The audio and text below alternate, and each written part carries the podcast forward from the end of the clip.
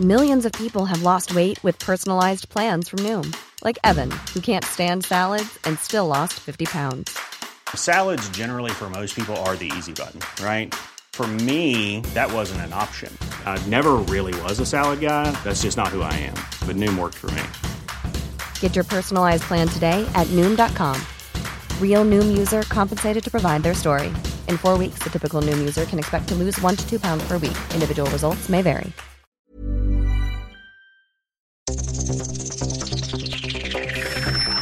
Los desafíos actuales exigen que la ciudadanía tenga la capacidad de saber, pensar y participar más que antes. Bienvenidos a Sociedad Horizontal, un espacio donde Armando Ríos Peter y sus colaboradores analizan los temas más relevantes de la política y su impacto tanto en redes sociales como en las calles. Inicia Sociedad Horizontal por El Heraldo Radio, donde la H suena y ahora también se escucha.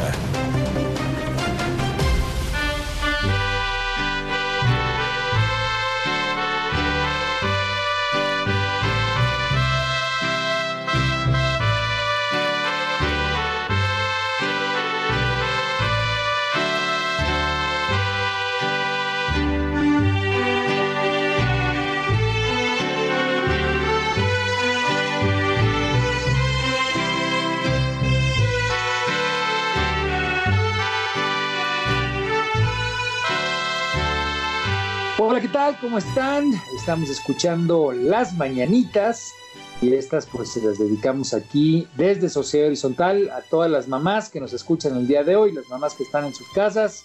Y bueno, pues hoy 10 de mayo les deseamos un gran día, un gran día, día de hoy domingo 10 de mayo y les damos la bienvenida a Sociedad Horizontal, la verdad que todos construimos a través de la señal del Heraldo de México y recuerden que ya está el Heraldo Radio Monterrey, la cual pues ya la pueden escuchar desde el pasado viernes primero de mayo a través del 90.1 de su FM. Yo soy Armando Ríos Peter y están aquí conmigo Maru Moreno. Bienvenida Maru, ¿cómo estás?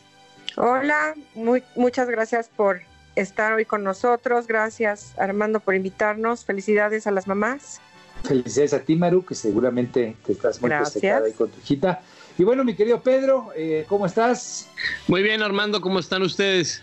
Pedro Sáez, eh, muchas gracias. También estás festejando ahí a, a, tu esposa y seguramente en la larga distancia a tu mami. Felicidades. Gracias Por supuesto. A quienes apoyan, gracias a quienes apoyan en los controles desde las instalaciones del Heraldo Radio. Un abrazo fuerte a Gerardo Reyes y saludo a todos los que nos escuchan en la Ciudad de México, en Guadalajara, Nuevo Laredo, Tampico, Villahermosa y por supuesto el bellísimo puerto de Acapulco. Muchas gracias por su preferencia. Maru, por favor recuérdanos las redes. Claro que sí, en Twitter nos encuentran con arroba heraldo de México, Facebook, el heraldo México, Instagram, arroba el heraldo de México. También nos pueden escuchar online a través del portal del heraldodemexico.com.mx. Esperamos todos sus comentarios en Twitter con el hashtag Sociedad Horizontal.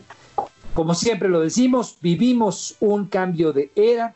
La tecnología ha provocado nuevas formas de organización y de comunicación. Las jerarquías tradicionales pierden su valor a pasos agigantados y hoy el diálogo es sin duda alguna el motor para entender que la verdad cotidiana la construimos todos, especialmente, y esto es muy importante, especialmente si logramos ponernos en los zapatos del otro.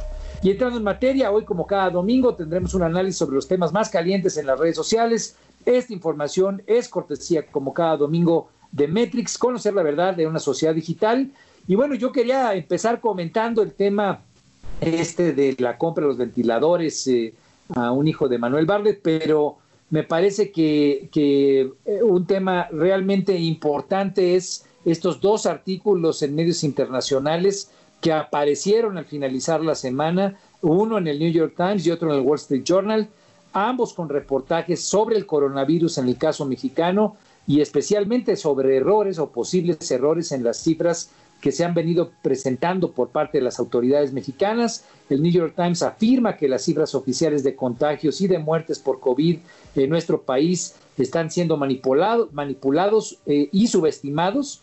La crítica es que en las tasas de contagio y letalidad hay una subrepresentación de la realidad de la pandemia en México. Y por su parte, el Wall Street Journal, ambos medios, hay que decirlo, pues obviamente muy relevantes, New York Times y Wall Street Journal, señala que el gobierno adicionó de, sospechosamente una nueva estadística de muertes que pudo pues haber sido causado por el coronavirus y esto pues el, este medio medio estadounidense lo ve como una suerte de aceptación implícita de que no se están haciendo pruebas correctamente a todos los que mueren en los hospitales. Me parece que sería una terrible situación, sería terrible que se descubriera que hubo un manejo no transparente de las cifras eh, a lo largo de esta crisis de salud que hemos vivido en el país. Quise dejar este comentario, pero bueno, vámonos de inmediato, mi querida Maru, a ver cómo está el tema que nos presentó Metrix. Eh, Metrix nos presentó un análisis del comportamiento digital y los diferentes sectores de consumo en tiempos del COVID. Mi querido Pedro, también tú tuviste ese, ese informe.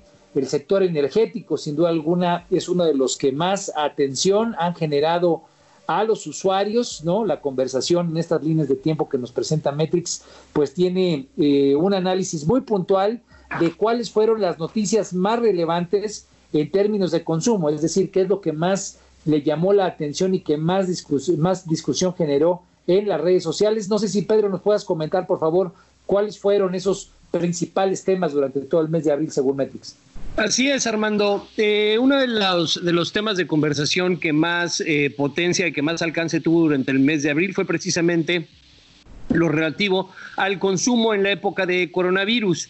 Eh, el alcance en redes sociales y medios digitales fue de casi 40 millones de personas, específicamente 37 millones 600 mil eh, eh, impactos. Tuvieron más o menos publicaciones y mensajes en redes sociales de 39 mil personas. El, empezó, empezó eh, a principio del mes, empezó eh, la, tendencia al alta y fue disminuyendo paulatinamente durante el mes. Los, los momentos más importantes o cuáles fueron los picos de esta conversación eh, las coyunturas más importantes, por decir una forma, estuvieron relacionadas con el apoyo que dieron ATT, Telcel, Movistar eh, a los usuarios, eh, apoyos de datos, en, específicamente anuncian llamadas y mensajes gratuitos durante la pandemia. Y posteriormente empezó a tener impacto el tema de la CFE Manuel Barlet indica que no habrá condonación en el pago de energía eléctrica. Esto tuvo este, un pico de, eh, actividad el 11 de, abril. Después, casi, después, casi después, Pedro, del anuncio que hiciera el presidente López Obrador de apoyos que daría en el contexto de la crisis, ¿no? Exactamente, exactamente. Vuelve a tener repunte el tema de CFE el 14 del mes, anunciando cuando se anuncia que aumentará el 4% de la tarifa en recibos. Y el momento más este, de más impacto, ya finalizando la, el mes, fue el 24 de abril, cuando la Profeco anuncia la investigación en contra de supermercados por una alta injustificada de precios. Eh, esto tuvo muchísimo ruido en, redes sociales. Eh, si no mal recuerdo, hubo hasta un hashtag al respecto. Ah, caray, pues eh, sin duda alguna de los temas, alguna condición crítica de parte de los consumidores, pues no solamente a las entidades privadas, eh, un reconocimiento creo yo a las eh, del área de telecomunicaciones por este apoyo que tú comentabas de uso de, datos, digamos, de manera gratuita, ¿no? Pero eh, parece ser que el tema de la CFE pues fue crítico, especialmente en materia del sector energético. ¿Cómo, cómo ves tú el reporte que presentó Metrix, mi querida Maru? Efectivamente, CFE fue de las palabras más recurridas esta semana en las redes sociales, junto con gas, apoyo, crisis y quiero salir. Eh, la actitud de las conversaciones durante todo el periodo fue mayoritariamente negativa. Los usuarios de los medios demandaron mejor servicio y atención por parte de los proveedores y denunciaron los aumentos de precios de productos básicos en comercio y mucho descontento, Armando, por las declaraciones de algunos este, stakeholders, de algunos empresarios. El 67% de la conversación fue negativa con respecto a estos temas. El 33% fue positiva, apoyando a los empresarios, pero el 67% pues, podemos hablar que es una mayoría. Pues digamos, los consumidores se manifestaron molestos por la manera en la que están siendo atendidos en distintos temas y de manera particular eh, molestos con la Comisión Federal de Electricidad. Pedro, tal parecería que la provisión de servicios por parte del gobierno, pues eh, es uno de los temas que están muy presentes en la conversación digital por parte de los usuarios. Metrix también nos daba algunas, eh, algunas especificaciones de, por qué fueron estas, estas críticas ¿no? a la CFE y también a Pemex.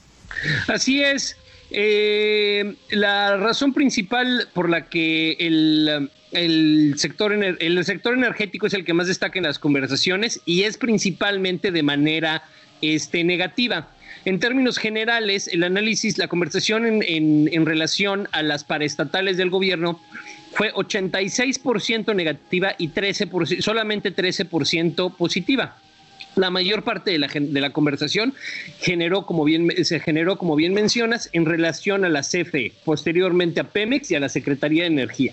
Los temas que más llamaron la, la atención por los temas que más conversación generaron, es, eh, como lo habíamos mencionado antes, eh, los anuncios por parte de Manuel Barlet eh, de que la CFE incrementaría este, el, las, tarifas. en un 4%. Pemex fue duramente criticada por su inoperancia y también por eh, lo que consideran los usuarios de redes sociales un poco una necedad por continuar con la actividad de dos bocas eh, tomando en consideración la caída que ha tenido este, el, precio del petróleo. Eh, y finalmente, muchas de las menciones positivas referentes a la caída del, precio del petróleo tienen que ver con la caída también del precio de la gasolina. Entonces, eh, digamos en síntesis para el auditorio, a lo largo de todo el mes pasado, uno de los temas que más atención tuvieron por parte de los consumidores, digamos, por parte de la gente que hoy está encerrada en sus casas, fue este tema del incremento de las tarifas eléctricas en un 4%, que fue lo que anunció Manuel Barlet. ¿Es correcto esto, Pedro? Es correcto. Eh, dentro de, o sea, en, términos generales, el consumo durante el mes de abril o la conversación en relación al consumo fue de las más potentes y las que más, más alcance tuvo. Y dentro de esta conversación, el punto más importante, se podría decir, o el punto, el eje de temático que más conversación generó, fue el aumento de la tarifa de la CFE.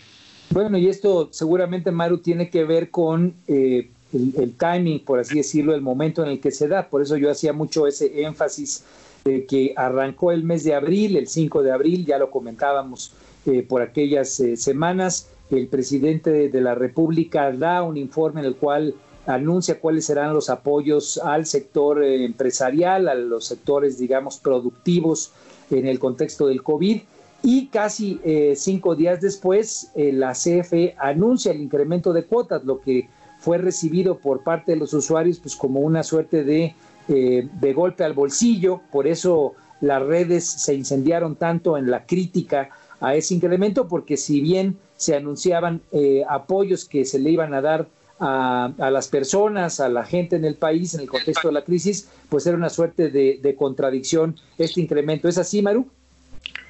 Así es, la gente no lo recibió nada bien porque efectivamente los recibos de luz le han subido a todo mundo, tanto en sus casas como en sus negocios, aunque algunos estén cerrados, siguen pagando luz y se recibe pues como una muy mala noticia y un cero apoyo por parte del gobierno federal.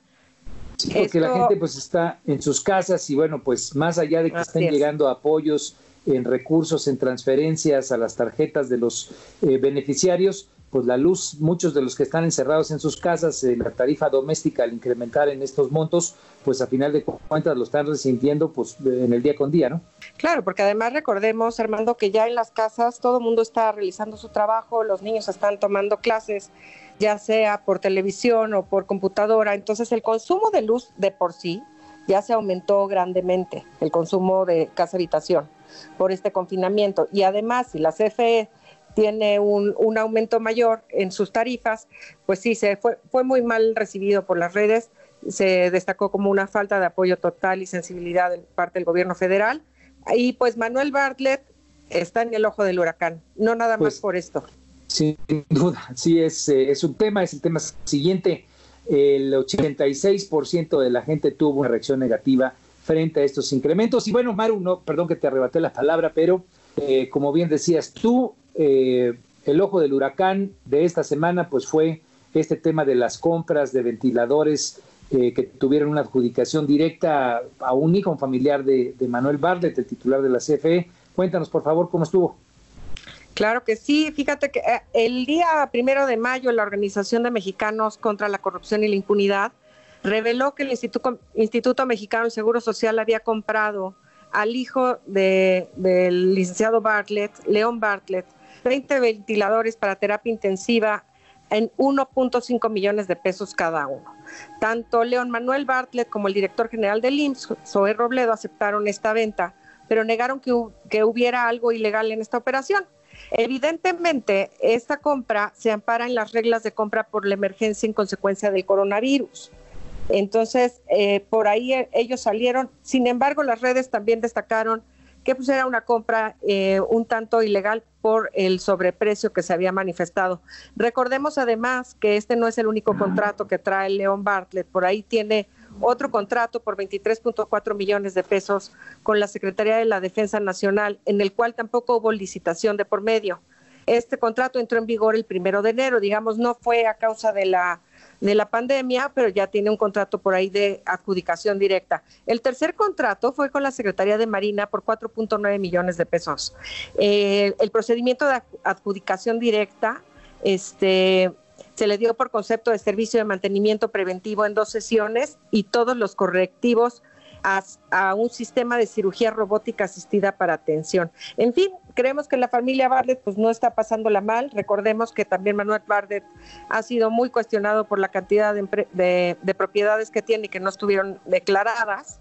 Esto y, el caso Bartlett va directamente en contra de las políticas del presidente Andrés Manuel López Obrador eh, y contrarias a la oferta de integridad pública que él ofreció. El no a la corrupción, el, el presidente dijo que esa iba a ser la bandera de su gobierno y sin embargo, en el caso de Manuel Bartlett, pues como siempre justifica que todo es una campaña para dañar a su gobierno, acusó al diario Reforma de haber sacado esta información y desestima completamente. Recordemos que Bartlett fue eh, eh, liberado de todas estas acusaciones en el mes de diciembre cuando todo el mundo estaba de vacaciones.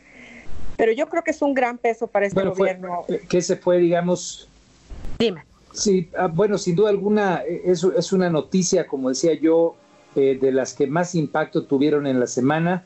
El propio presidente eh, en, defensa, en respaldo, si bien planteó que se investigaría el tema por parte de la Secretaría de la Función Pública, pues se sintió un espaldarazo a Manuel Bardet. Pedro, ¿cómo sientes tú este tema? Este tema le pega a uno de los centros de gravedad más importantes de la 4T, sin duda alguna. El, combate a la corrupción, pues es uno de los ejes de las columnas vertebrales de los planteamientos del presidente López Obrador. Es ahí donde tiene una buena cantidad de seguidores, de la gente que lo sigue apoyando con mucha, con mucha fuerza. ¿Cómo sentiste tú las reacciones en redes sociales respecto a este tema? Es correcto, eh, y definitivamente fue un golpe fuerte a uno de los ejes, como bien mencionas, a uno de los centros de gravedad eh, narrativas de, la 4T, pero todo lo que tiene que ver con redes sociales se debe de analizar en el contexto en el que se presenta. Y eh, esta semana se podría decir como que, bueno, nosotros hemos venido ya afirmando por las últimas seis semanas que la 4T ha perdido la, capacidad de, este, de dirigir la narrativa hacia los centros de gravedad, hacia los ejes de gravedad que más le convienen. Pues se podría decir que a pesar de este evento, que a pesar de este golpe a, este golpe narrativo importante que ha tenido la 4T, esta semana pudieron, después de seis semanas, recuperar eh, la capacidad de, de, articular a sus bases en torno a una narrativa específica. ¿Por qué?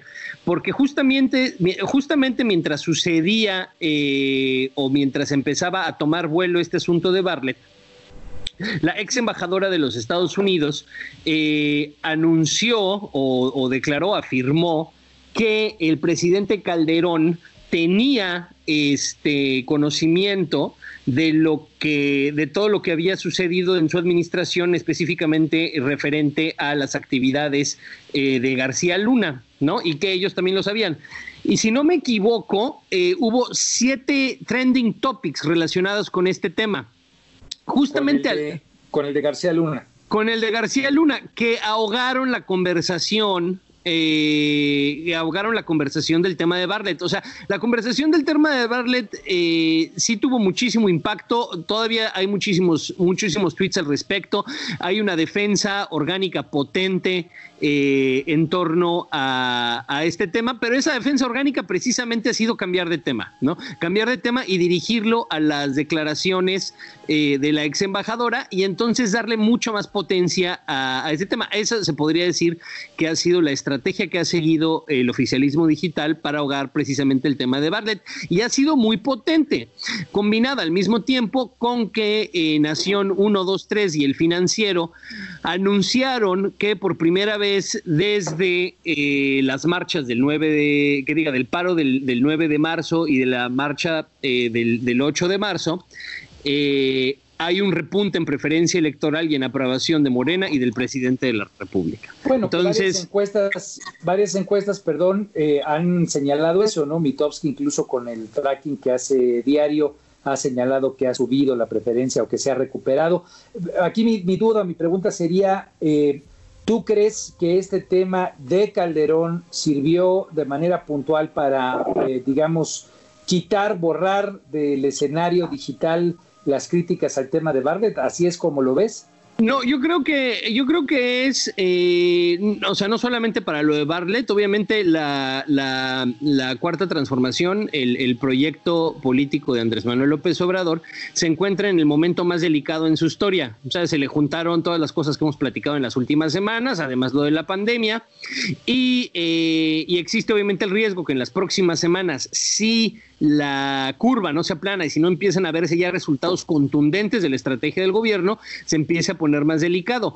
En este contexto entra lo de Bartlett, entonces no creo que haya sido específicamente para lo de Bartlett, sino es una, pero sí creo que ha sido una estrategia general eh, que hemos visto que sucede eh, muy común, o sea, cada vez que están, cada vez que bajan eh, es un recurso que, un, este recurso como el del anuncio de la, de la embajadora este, coincide con los momentos más delicados en términos de aprobación de la 4T.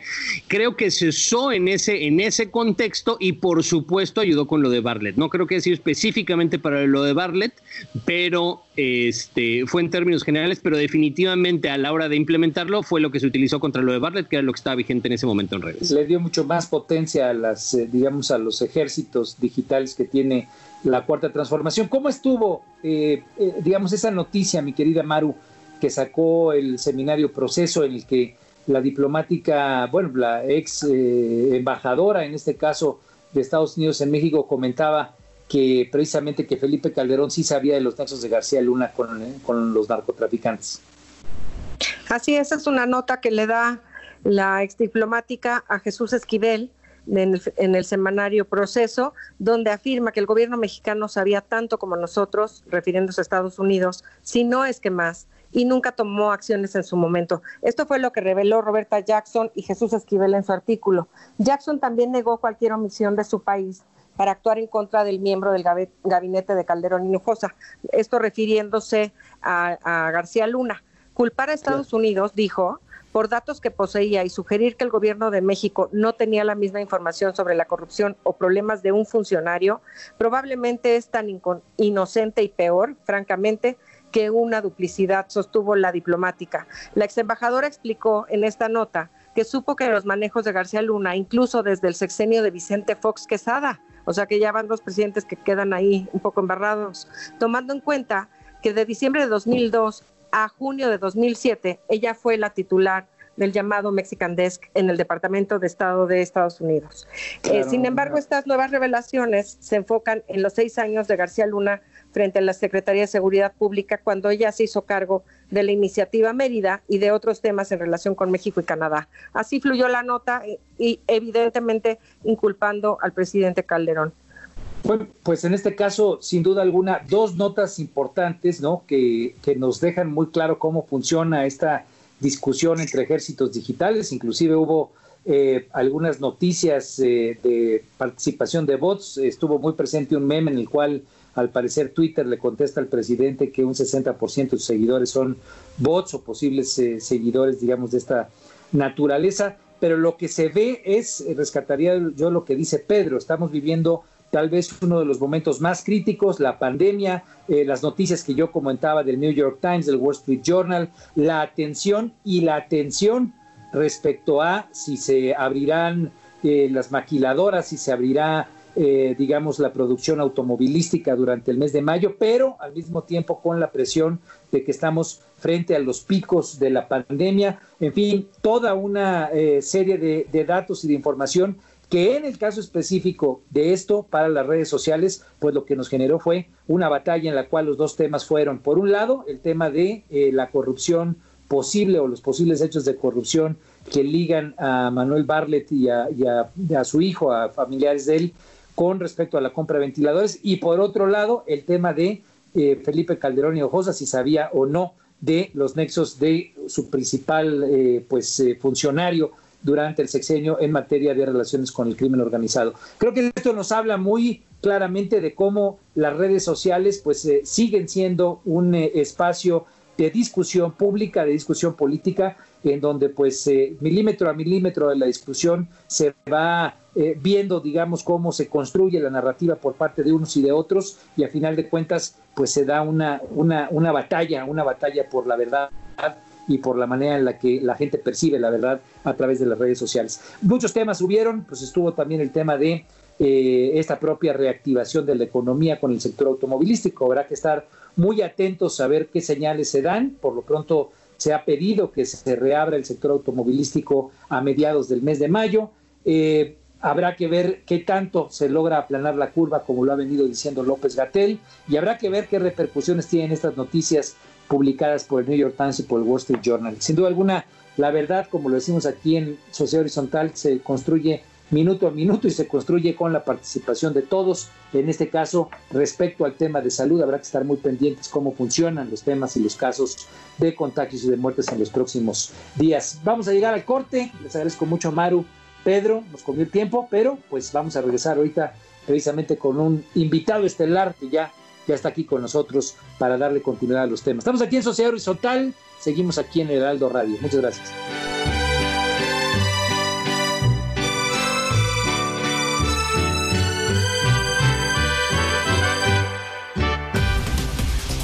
Vamos a una pausa y regresamos a Sociedad Horizontal por El Heraldo Radio.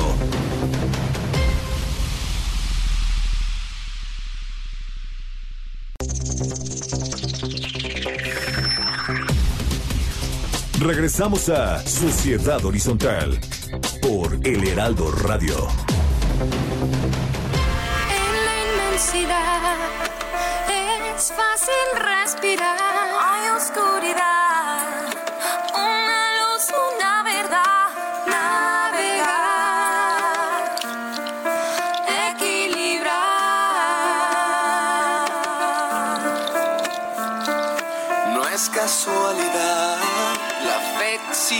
sol también. Sobrevivirá el simple valor de ser liberar.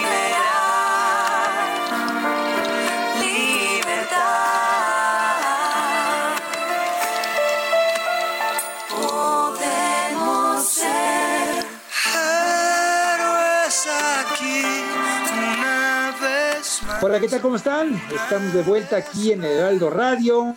Muy contentos de que estén con nosotros y escuchando Héroes, la nueva canción de Cabac con Ben Ibarra. La acaban de lanzar y está dedicada precisamente a los mexicanos y las mexicanas que siempre salen adelante, especialmente los desastres.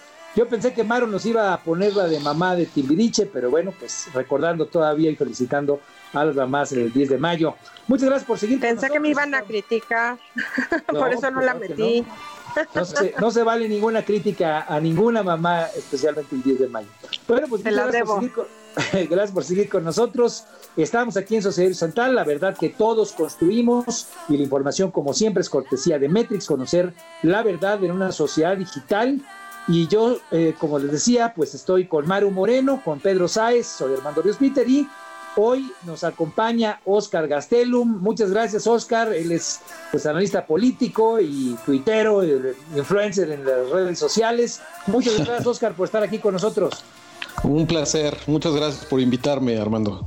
Oscar, Ya te pusimos el título de influencer, ¿eh? Para que no se te vaya. No, no, sí es, sí es, sí es, sí es muy, muy es, es muy cañón, Oscar. Lo sé, lo sé, lo sé. No, sé si sentirme, no, no sé si tomarlo como un cumplido. Claro, claro, claro. No, pero, definitivamente. bueno, muy contentos, Oscar, muy contentos de que nos acompañes. Como siempre, le damos mucho seguimiento a tus opiniones, que sin duda algunas son muy valiosas y enriquecen.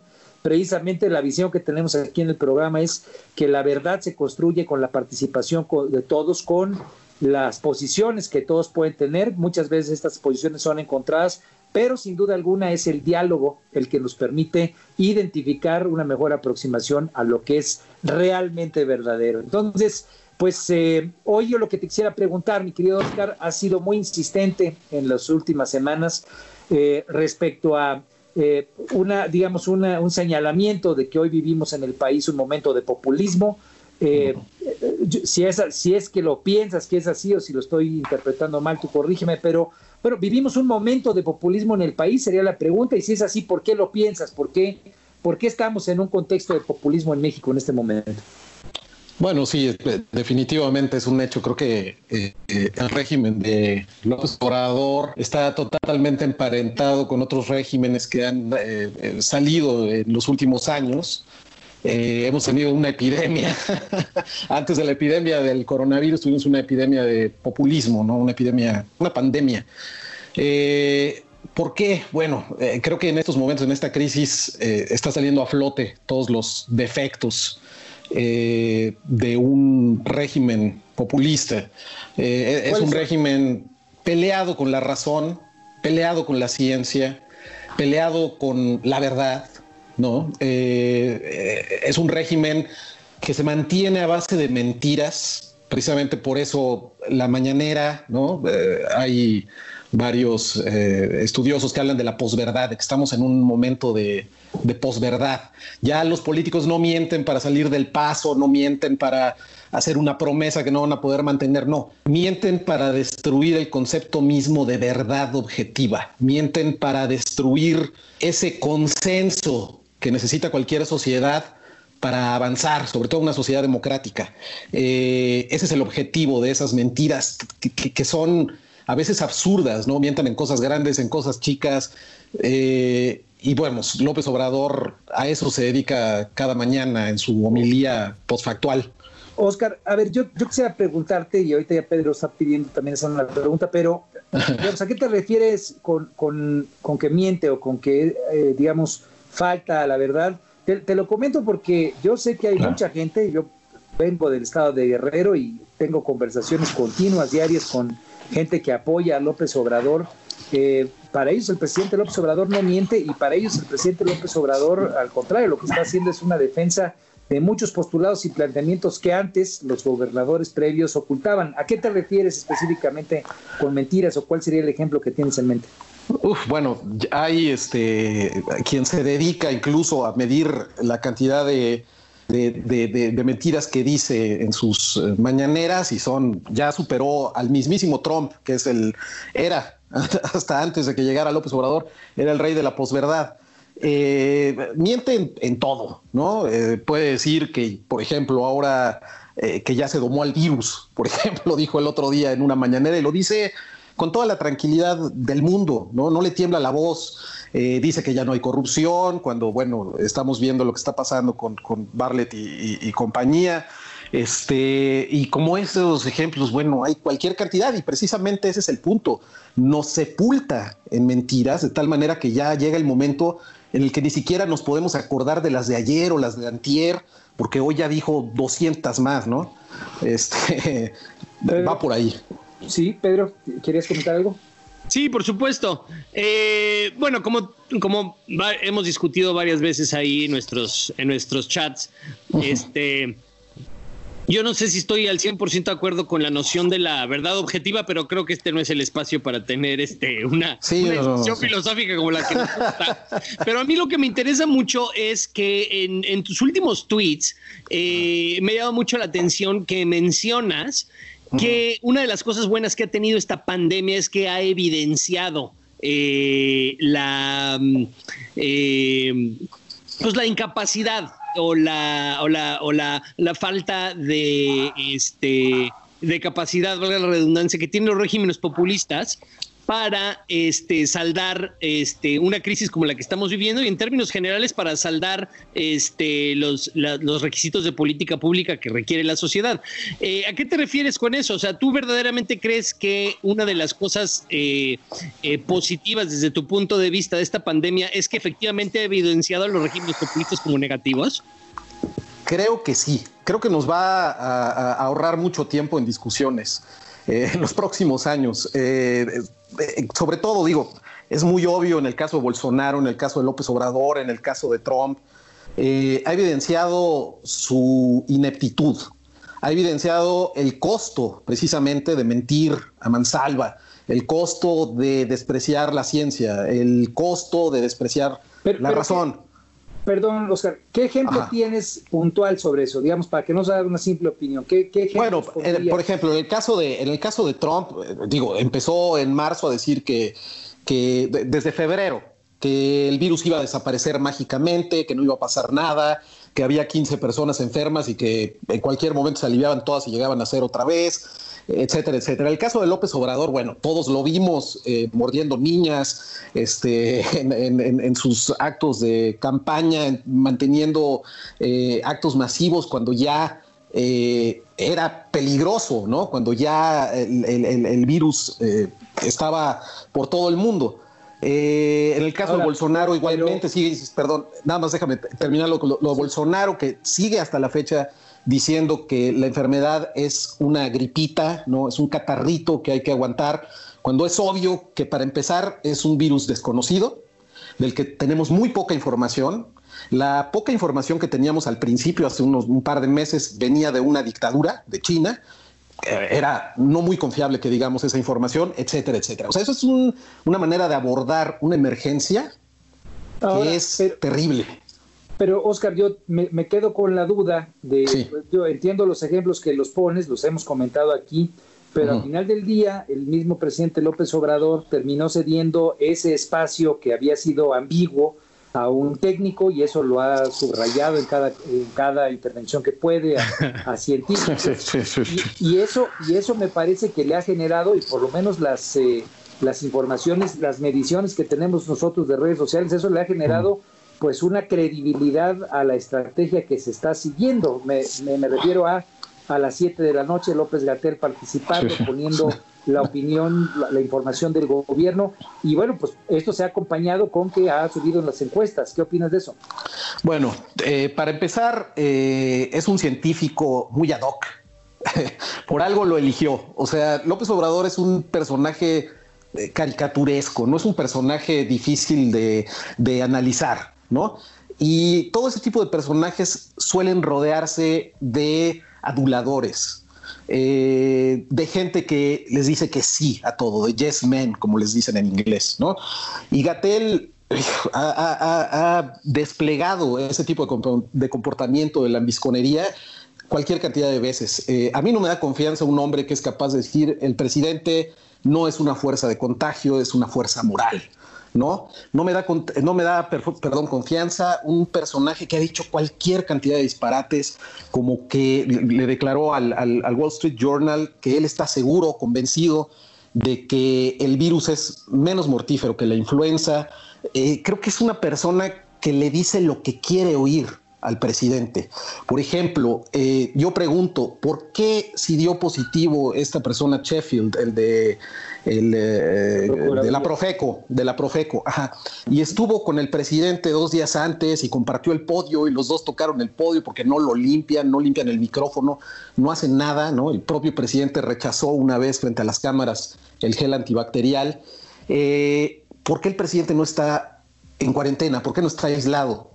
Angela Merkel, eh, uno de sus médicos dio positivo y inmediatamente la aislaron un par de semanas. ¿Por qué el presidente no está aislado? ¿Por qué no se dice nada? ¿Por qué eh, se supone que López Gatel es el que le aconseja en todo? ¿Por qué no le aconsejó aislarse? Eh, repito, es un técnico muy ad hoc para un régimen populista, incluso está enamorado de, las cámaras, de la su súbita notoriedad, ¿no? Y ahora ya es, hasta recita poemas, etcétera, etcétera. Re- Yo sé, yo entiendo perfectamente bien que sí le dio un rebote y creo que es parte de ese efecto que le llaman en inglés rally around the flag, ¿no? Que la, la sociedad apoya al líder en, en, un caso de crisis, pero a final de cuentas fue un rebote muy, muy pequeño y ya había caído, lo cual era insólito. O sea, un presidente que en, en momentos de crisis cae en su nivel de popularidad como cayó López Obrador, nos debe llamar mucho la atención. A ver, eh, me está pidiendo la palabra Maru, pero solamente para, digamos, darle un poco de contexto, uh -huh. eh, estaba yo revisando una encuesta que publicó Mitowski y después, digamos, del personal de salud, eh, digamos, el genérico del personal de salud, médicos, enfermeras, el segundo mejor aceptado por parte de la sociedad mexicana hoy es López Gatel. Entonces, eh, entiendo tu señalamiento, pero ahorita quisiera oír tu opinión respecto a eso, porque eh, pues varias cosas se juntan. El presidente se recupera en las encuestas. Claro. López Gatel se ubica, digamos, como el, el, segundo mejor reconocido en esta crisis por parte de la sociedad. Pero bueno, Maro, tú ibas a preguntar algo. Sí, gracias, Armando. Este, Oscar, recordemos que cuando inicia esta pandemia, el presidente López Obrador dice que le cayó como anillo al dedo. Uh -huh. Nunca entendimos esa, esa frase. Esto, y, y como bien dices, empezó a ir de bajada el presidente. Sin embargo, en las últimas semanas, en la última semana, para ser más específico, ha encontrado un poco de recuperación eh, por todos los escándalos que hay alrededor. Eh, en tu opinión, ¿de qué forma esta crisis sanitaria y esta crisis económica podría afectar al gobierno de López Obrador? Bueno, va a ser, para empezar, una situación muy volátil porque esto va para largo. O sea, eh, eh, López Obrador ha insistido en que es una crisis pasajera. Creo que está equivocadísimo. Creo que esto va para meses y no es que años. Y va a ir cambiando eh, la opinión pública, va a ir variando. Obviamente, respecto a lo que decía Armando de la popularidad de López Gatel, sí es un tipo, pues, que es una presencia, digamos, positiva, ¿no? es fotogénico, etcétera, etcétera pero yo siento que está viviendo sus 15 minutos de fama y que pueden esperarle años de infamia. ¿eh? Y al gobierno de López Obrador, eh, pues yo creo que le puede arruinar eh, las posibilidades de 2021 de consolidar su poder, sobre todo en la Cámara, porque el país va a entrar de por sí la crisis, la crisis por sí misma iba a ser terrible, catastrófica, histórica y la necedad de López Obrador en el plano económico, porque nos hemos concentrado nada más en el plano sanitario, pero la cuestión económica, el hecho de que se niegue a eh, enfrentarlo con un plan de apoyo a las empresas, al empleo, etcétera, etcétera, va a magnificar esa crisis y vamos a ser uno de los países más golpeados y eso sin duda alguna le va a afectar sus posibilidades para 2021 a él y a su partido. Pedro, Pedro, ¿querías comentar algo? Sí, por supuesto. Eh, me llama mucho la atención lo que comentas, porque hace uh -huh. dos semanas tuvimos aquí a nuestro amigo Juan, a Juan Burgos. Ah, claro, claro. Ajá. Y justamente opinaba lo contrario, ¿no? Es el, Eh, es el club de Toby, este programa es el club de Es un buen amigo, Juan, muy, muy estimado amigo. Sí, sí, sí. Miembro ahí del, del, del, en su momento del club este, de la resistencia. Así eh, eh, una. No, yo tengo una pregunta. Yo, eh, he visto también mucho en, en, en, en, tus tweets. La verdad es que, como tú bien sabes, yo soy muy fan de tu timeline y de tu y de la ironía, ¿no? Aunque, aunque, aunque como también sabes, no siempre estoy el 100% de acuerdo contigo. Claro, pero. claro. Este, pero un, he visto que uno de que eres un fan eh, acérrimo de Manuel Macron, ¿no? A, a quien a quien identificas como una de las pocas luces políticas que hay en el mundo o que Francia es uno de los países que, bueno, mínimo yo de tu timeline lo infiero, eh, que, que, se mantiene en un camino eh, de, de, de, de, democracia institucional. Claro. Eh, y también he visto que comparas mucho este, distintas, la, la, forma en la que distintos países se han conducido en esta pandemia. Entonces mi pregunta es, teniendo en cuenta que tú estás muy, muy atento a, este, a la forma en la que se han eh, comportado los distintos países y en específico, qué relación tiene, cómo se han comportado con el corte del régimen que tienen. Este, ¿Qué diferencias puedes encontrar entre cómo se han compartido los, los países que tú consideras que tienen un gobierno de corte populista y cuáles son, cómo se han comportado los que no? ¿Y cuál sería el ejemplo del mejor país, eh, cómo ha actuado la pandemia? Este, y, cuál crees tú también que ha sido el peor? O sea, la, la, la, pregunta en general es, ¿cómo has visto tú que el populismo, que hecho- ¿cómo has visto tú que el populismo ha reaccionado a esto y cómo se compara eso con los países que tú consideras que no lo son? Bueno, eh, es un hecho que en Occidente esto nos, no- nos agarró por sorpresa, perdonable realmente. El otro día estaba leyendo que Singapur, que es uno de los países que han reaccionado mejor, copió exactamente la estrategia antipandemias de Reino Unido, la misma, solamente que Singapur sí la implementó, ¿no? Eh, Reino Unido se tardó meses, eh, Boris Johnson coqueteó con, con la inmunidad de rebaño, la famosísima inmunidad de rebaño, eh, un par de semanas y eso le costó que Reino Unido ahorita esté eh, en el número uno de muertes en, la Unión Europea, o bueno, en Europa, ya no es parte de la Unión Europea. Eh, he ahí un, un ejemplo, por ejemplo, eh, y a pesar de que yo no considero al gobierno británico de Boris Johnson como 100% populista, es un populismo light, ¿no? Pero aún así le costó muy caro. En el caso de Francia, por ejemplo, eh, lo que he visto es que es un gobierno que responde ante la evidencia, ¿no? Incluso el gobierno de Boris cambió la estrategia cuando Imperial College London llegó con un con, un modelo que le decía que iban a morir medio millón de británicos si seguía Sí. por el camino que había elegido, ¿no? El, En famoso ese momento- paper, el famoso paper. El famosísimo paper, exactamente. Y, y en ese instante cambió de estrategia, reculó, ¿no? Eh, es algo que un demagogo populista es incapaz de hacer. O sea, él, él, los demagogos populistas tratan de ajustar la realidad a sus prejuicios, ¿no?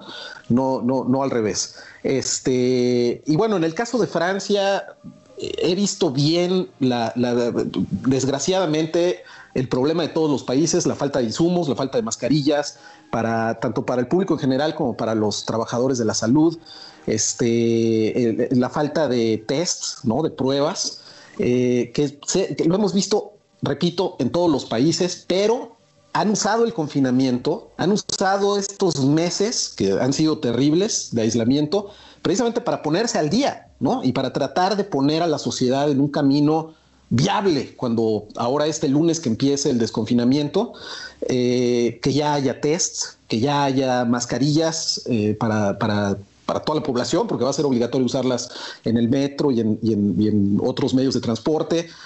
Eh, creo que Francia no ha estado nada mal en ese sentido, pero desgraciadamente tuvieron esa mala suerte de un evento evangélico en el este de Francia que creó un clúster terrible y ahí explotó. Yo creo que Francia estaría muy cerca de Alemania ahorita si no hubiera sido por ese, por, por- por ese evento, ¿no? Eh, que, que dio al traste con, con- con todo.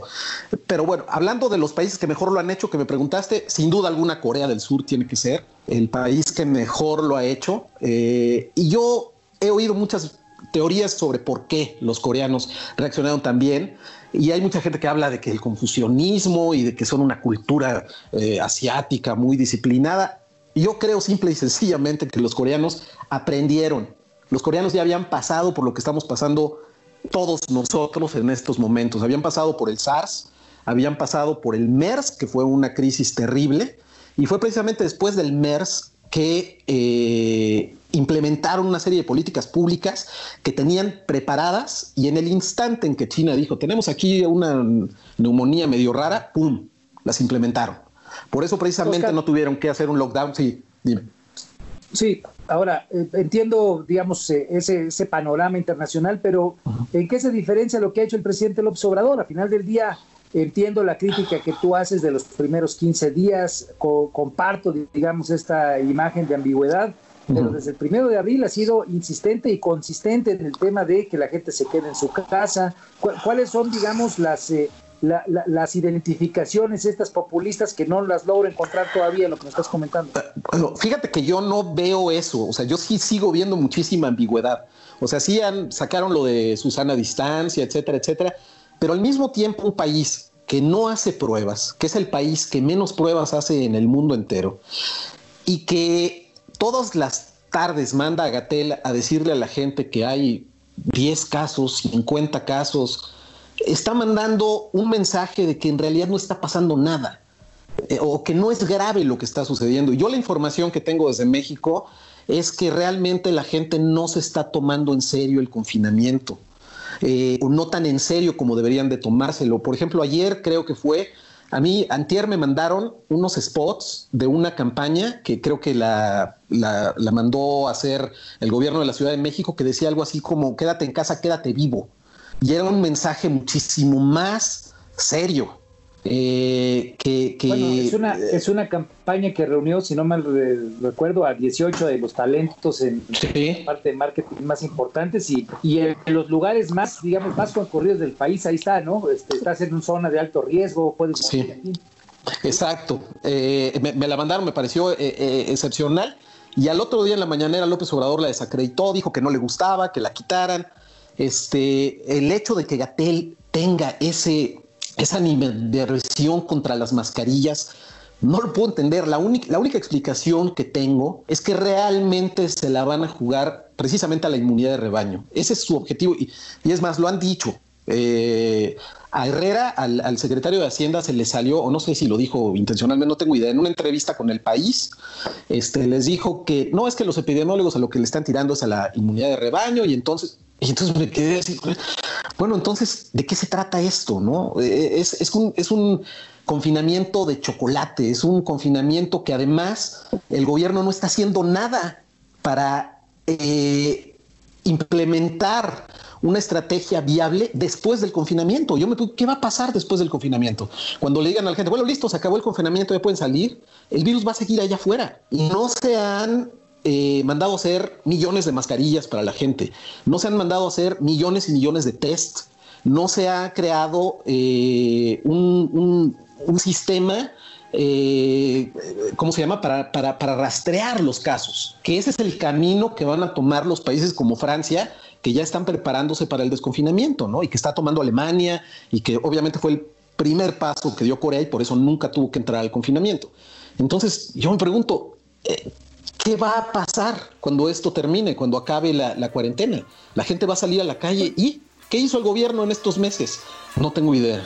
Pues seguramente ahí, mi querido Oscar, desafortunadamente el, el tiempo corre como agua y, y- y- en realidad eh, será de las, de las cuestiones que habrá que estar muy atentos, pendientes. Creo que será parte de la discusión de los próximos días, porque si bien hoy la discusión es si se aplana o no la curva, si estamos en el pico de fin, lo que vendrá en las próximas semanas será en cómo salimos de esto, cómo evitamos que haya nuevos, nuevos picos, ¿no? No- nuevas, eh, digamos, recuperaciones de la, de la, de la pandemia, pensando que pudiera estar diezmada, pero bueno, será parte de toda la discusión que sin duda alguna podremos dar, no solamente aquí en Sociedad Horizontal, sino también en las redes sociales, y ahí te vamos a estar pues viendo y siguiendo, mi querido Oscar. Te agradecemos enormemente la oportunidad de tenerte aquí en el programa, y pues yo le agradezco mucho a Pedro Sáez, muchas gracias Pedro, Ah, muchísimas gracias, Armando. Gracias, Maru y Oscar.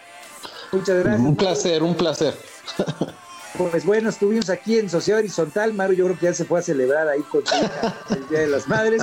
Pero bueno, Aquí ando. mucho, aquí anda, Aquí ando, felicidades a todas las mamás. Felicidades a todas las madres. Y bueno, pues esto fue Sociedad Horizontal. La verdad que todos construimos por el Heraldo Radio. La información, como siempre, cortesía de Metrix. Les agradecemos enormemente que nos hayan escuchado y les invitamos a que nos veamos aquí el próximo domingo.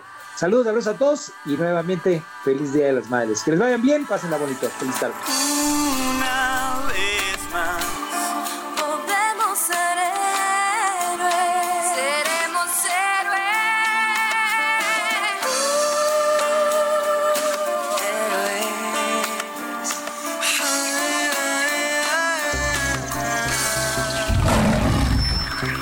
Los desafíos actuales exigen que la ciudadanía tenga la capacidad de saber, pensar y participar más que antes. Esto fue Sociedad Horizontal, un espacio donde Armando Ríos Peter y sus colaboradores analizan los temas más relevantes de la política y su impacto tanto en redes sociales como en las calles.